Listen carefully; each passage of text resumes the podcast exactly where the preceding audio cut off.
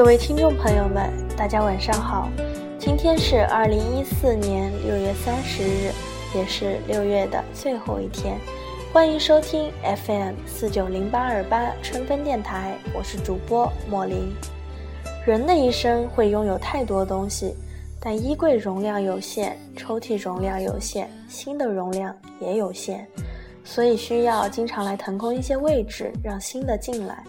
但有些人衣服穿旧了，东西用坏了，都舍不得丢，心里实诚的放着一个人，容不得虚掷。舍不得先生说，东西和人一样，待在身边久了，自然就处出了感情。四岁那年，舍不得先生把我从四川达州的小县城接到了成都，那是我第一次离开父母，也是第一次看见城市的样子。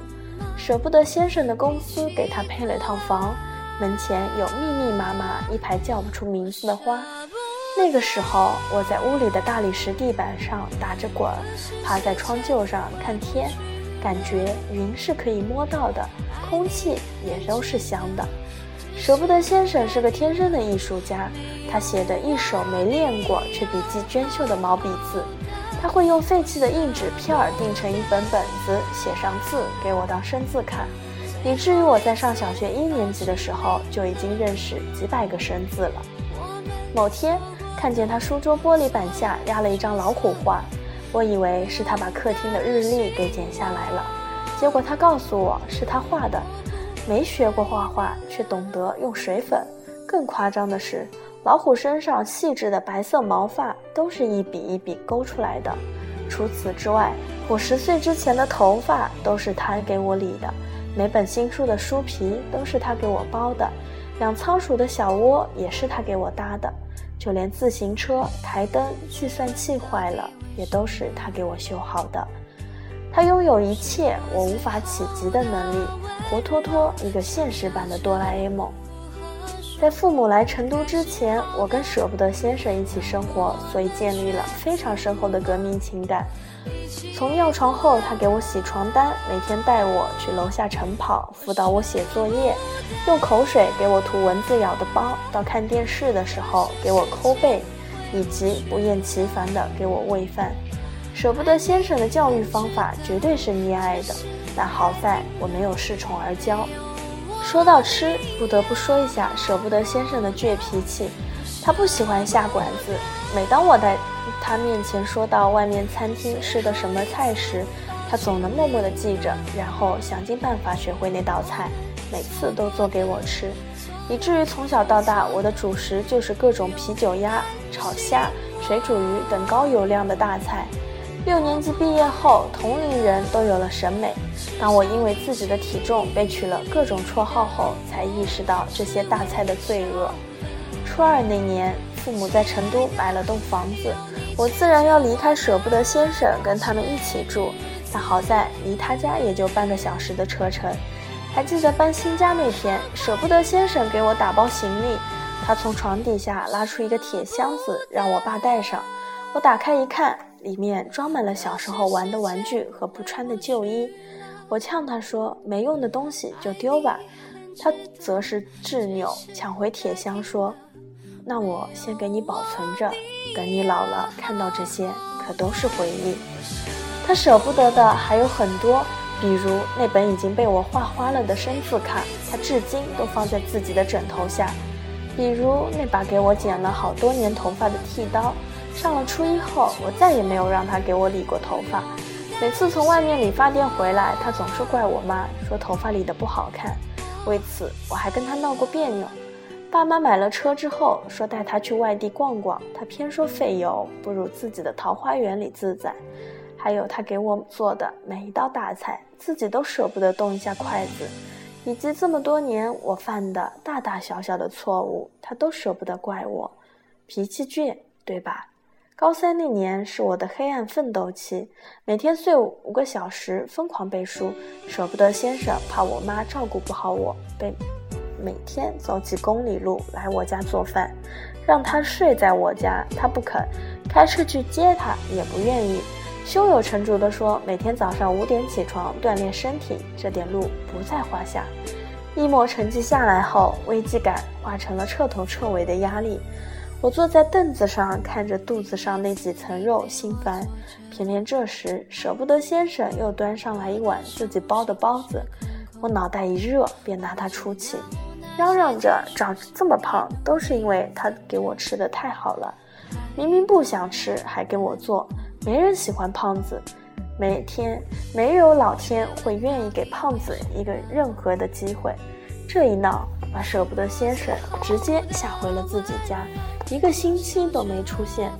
我心里对自己也怨念，但就克制不住，那几天眼泪哗哗的流，感觉把后半生的都流完了。后来因为朋友的外公去世，葬礼上我看着宾客各种围着水晶棺材里的老人转着圈默哀。一下子心慌了，跑回舍不得先生的家里，狠狠地道了个歉。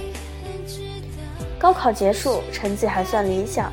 还记得上高三的时候，家里人就讨论过报志愿的问题，几乎一致建议我留在成都，唯独舍不得先生高调支持我去北京。填志愿之前，他专门来找过我，语重心长地告诉我，那个城市才装得下梦想。他说自己年轻时在战场上立了功，回来就被派到了北京。他喜欢那座城市，事业也顺风顺水，但为了把一家人的户口从村里迁到城市里，不得不回了四川。惊讶这段经历之余，我故意呛声：“怎么，你舍得让我一个人去北京？”他说：“舍不得啊，但也没办法，觉得欠着你。我知道。”你怪我从小把你当个女孩养，把你宠太好，绑太紧，你心里一定怨我吧？所以走了也好，去看看外面的世界。听到这儿，话不多说，我抹了把眼泪，就抱住他的脖子一顿哭，觉得自己就是个混蛋，越是给予太多爱，越是看不到他对我的好。最后，我还是去了北京。但心里暗自起了誓，一定要把舍不得先生拽上飞机，让他回一趟北京。去北京的第一年挺顺利的，工作和写作都风风火火的。听我妈说，舍不得先生几乎走哪儿就把我的书带在身上，尽管他看不懂，他还是装模作样的拿着放大镜来回的读开头那两行，高度总结这是讲年轻人爱情的故事。放假回去的时候。特意去他的枕头下看看，那本字据说被我弟撕烂了，取而代之的是我的书。我说他压在枕头底下睡得不舒服，他偏要放着，我只好哭笑不得的又给了他几本，把枕头垫垫平。看着家里被他补过的好几次的皮沙发，用了几十年的玻璃柜，书桌下面那幅褪了色的老虎图，时间好像没有走。我还是那年逆着他的小孩。我跟朋友聊起他，说他一生舍不得太多东西，唯一舍得的就是让我离开了他。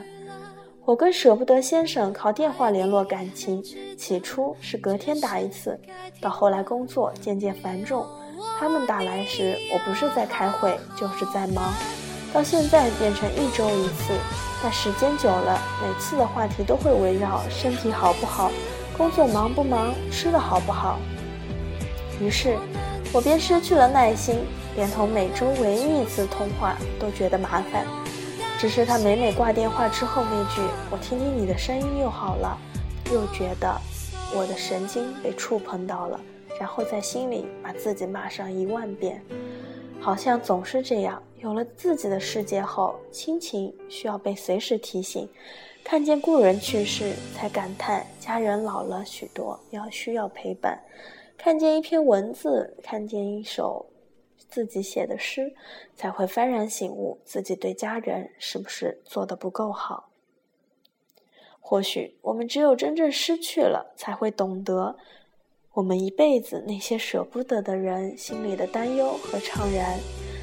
现在我一回家，舍不得先生仍会做一大桌子菜，只是味道不那么好了，因为他总是忘记放盐。我坐在他身边的时候，他也会不自觉地把手伸过来给我抠背，只是没多一会儿，他就低着头睡着了。我看着他的头发又白又硬，像一根根鱼线，电话里的他呜咽着重复上一次的话题。我在说话的时候还经常喂半天，我以为是自己手机的问题。一看话筒已经开到最大，再看着那一声声的喂，鼻子难免泛酸。时常想起年少时，舍不得先生碰见熟人常去跟他们握手，我总会没礼貌地掰下他的手，不怀好意地盯着那些人。